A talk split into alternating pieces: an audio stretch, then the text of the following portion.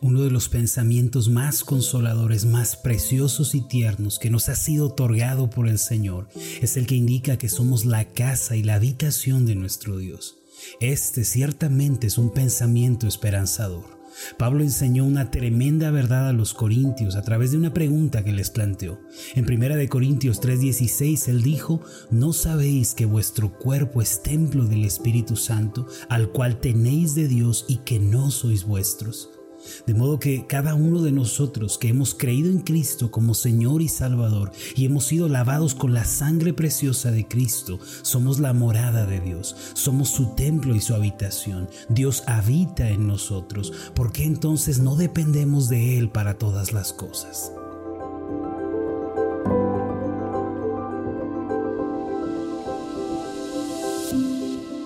Estás escuchando Meditaciones Ascender con el pastor Marlon Corona. Acompáñenos a continuar escuchando la cuarta parte de la serie Estoy con vosotros. El tema de hoy es Jesús sacia nuestra vida. Antigüedad los hombres tenían que ir a determinados lugares para encontrarse con sus dioses. Ellos subían a las montañas, cruzaban ríos y eran capaces de enfrentar dificultades terribles con la finalidad de ofrecerles sacrificios a sus ídolos. Por otro lado, la realidad de los cristianos es muy diferente y es diferente porque Dios mismo mora en sus corazones. Jesucristo dijo explícitamente en Juan 14, 18, no os dejaré huérfanos, vendré a vosotros. Así que cada creyente tiene no solo la presencia de Cristo en su vida, sino la promesa de que Él permanecerá en Él o en ella. Quiero decir que Cristo ha prometido no solo venir a morar en nuestros corazones, sino que ha prometido nunca jamás dejarnos. Usted, si ha nacido de nuevo por la fe en Cristo Jesús, puede tener la total y absoluta certeza de que Él está con usted desde ahora y para siempre. Nada le podrá separar del amor de Cristo. No existe poder, fuerza o circunstancia que le pueda quitar la presencia de Jesucristo. Juan 10, 27 y 28 dice lo siguiente, mis ovejas oyen mi voz y yo las conozco y me siguen y yo les doy vida eterna y no perecerán jamás, ni nadie las arrebatará de mi mano. Los que son de Cristo escucharán la voz de su Señor, le seguirán y Él mismo les da vida eterna. Tales personas no sufrirán la muerte segunda. El mismo Señor declara, nadie las arrebatará de mi mano. Nadie puede llevar a cabo tal separación. En el versículo 29 el Señor Jesús pone un broche de oro a esta declaración cuando dice, mi Padre que me las dio es mayor que todos y nadie las puede arrebatar de la mano de mi Padre. ¿Qué quiere decir esto? El Padre con su soberana autoridad, su soberano poder, establece que nadie nos podrá arrebatar de su mano. ¿Por qué se preocupa mi hermano? ¿Por qué está ansiosa hermana? El todo suficiente le ha tomado, le ha hecho suyo, le ha tomado para sí. Nadie podrá arrebatarlo a usted del lado de Dios. El apóstol Pablo, convencido y persuadido de esta verdad, también declaró en Romanos 8:35 lo siguiente, ¿quién nos separará del amor de Cristo? tribulación o angustia o persecución o hambre o desnudez o peligro o espada y añade con toda verdad en el versículo 38 en adelante, por lo cual estoy seguro de que ni la muerte, ni la vida, ni ángeles, ni principados, ni potestades, ni lo presente, ni lo porvenir, ni lo alto, ni lo profundo, ni ninguna otra cosa creada nos podrá separar del amor de Dios que es en Cristo Jesús, Señor nuestro. Amados, ustedes tienen la presencia de Dios morando en ustedes ahora mismo. Dios está no solo junto a ustedes, sino en ustedes. Cuando creyeron en Cristo y rindieron sus vidas ante su señorío, no estaban creyendo en una religión muerta o en una filosofía humana. Ustedes estaban recibiendo el Espíritu de Dios y se estaban convirtiendo en el templo donde habita la presencia de Dios. Amados, tienen ustedes al Dios todo suficiente, al Dios que suple toda necesidad, que ayuda en toda prueba, que da vida a los muertos, que hace posible lo imposible y que vence toda clase de tempestades. Queridos hermanos, ustedes no están solos de ninguna manera. Cierren sus ojos ahora mismo, alaben el nombre de Dios, exáltenlo porque ustedes tienen su presencia.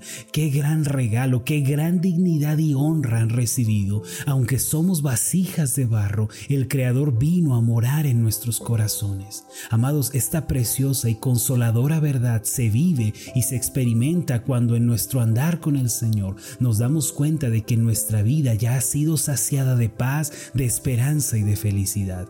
De pronto, mientras más caminamos con el Señor, mientras más le conocemos, la paz nos inunda, un río de gozo brota de nuestro interior y de manera asombrosa nuestros problemas pierden poder en nuestra vida y cada vez más se ven diminutos. Esto sucede porque Cristo, quien vive en nosotros, nos ha saciado y ha llenado nuestra vida. Dejen que Cristo sacie y llene sus vidas. Permitan que Él supla toda necesidad. En todos estos años que llevo pastoreando, puedo decir que el Señor ha sido mi sustentador y el que ha saciado mi vida. He dependido de Él para las grandes cosas, para los grandes desafíos y compromisos, como para las cosas más simples y diminutas de mi vida personal. Cuando no había comida en mi mesa, Él me alimentó y me sació. Él ha sido mi ayuda, mi socorro en todas mis tribulaciones. Sabe, nunca he estado solo. Él estuvo conmigo, me consoló y me sació. Por eso puedo decir con toda seguridad desde mi propia experiencia que Jesucristo sacia la vida. Quien tiene la presencia de Jesús tiene también suplidas todas sus necesidades, ya sean espirituales, físicas, familiares, todas y de todo tipo en Jesucristo son suplidas. Pero quien no tiene a Cristo, aunque tenga poder, fama, riquezas, en realidad no tiene nada, es pobre y está necesitado.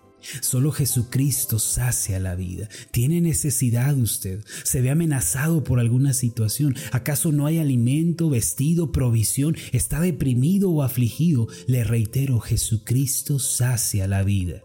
Un día una multitud se reunió alrededor del Señor para escucharlo. Ellos estaban absortos en las palabras del Maestro y el tiempo parecía no transcurrir. Aquella multitud había seguido al Señor desde muy lejos hasta el desierto. Sin embargo, al caer la tarde no había que comer. No obstante, el Señor mandó que trajeran los cinco panes y los dos peces de un muchacho de entre la multitud. Y luego de dar gracias, aquellos panes y peces fueron repartidos entre todos. Entonces un milagro sucedió. En Juan capítulo 6 versículos 11 y 12 dice así, y tomó Jesús aquellos panes, y habiendo dado gracias los repartió entre los discípulos, y los discípulos entre los que estaban recostados, asimismo de los peces cuanto querían.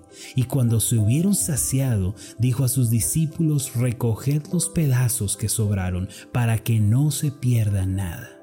Por el poder milagroso de Jesús, el alimento se multiplicó y toda la multitud comió hasta saciarse.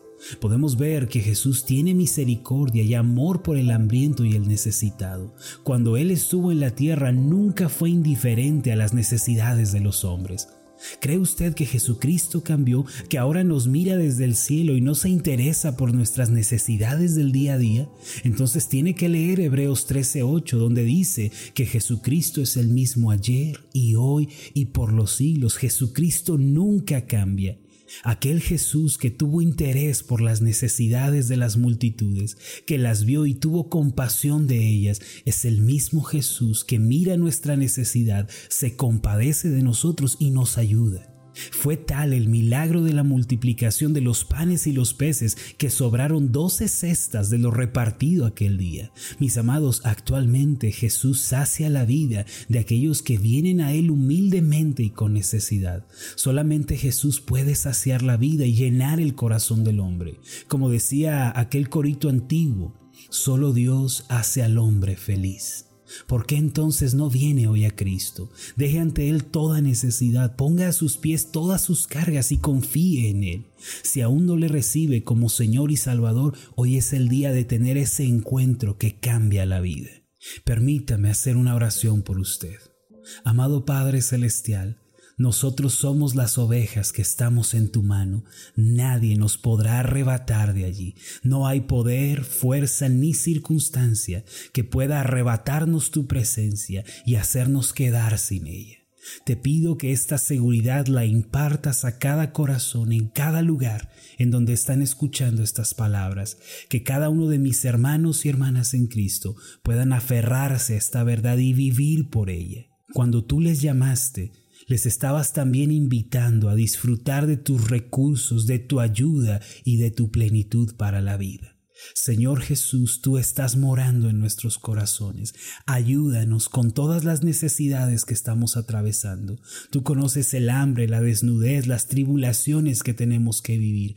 Ayúdanos y susténtanos en medio de todo. Fortalécenos, te lo pedimos. Padre Celestial, agradecemos tu presencia en nuestra vida. En el nombre de Jesús. Amén y amén. Antes de finalizar, haga esta declaración de fe conmigo. Repita después de mí. Soy el templo de Dios donde mora el Espíritu Santo. Jesucristo sacia mi vida y llena todas mis necesidades. Tengo todo suplido en Él.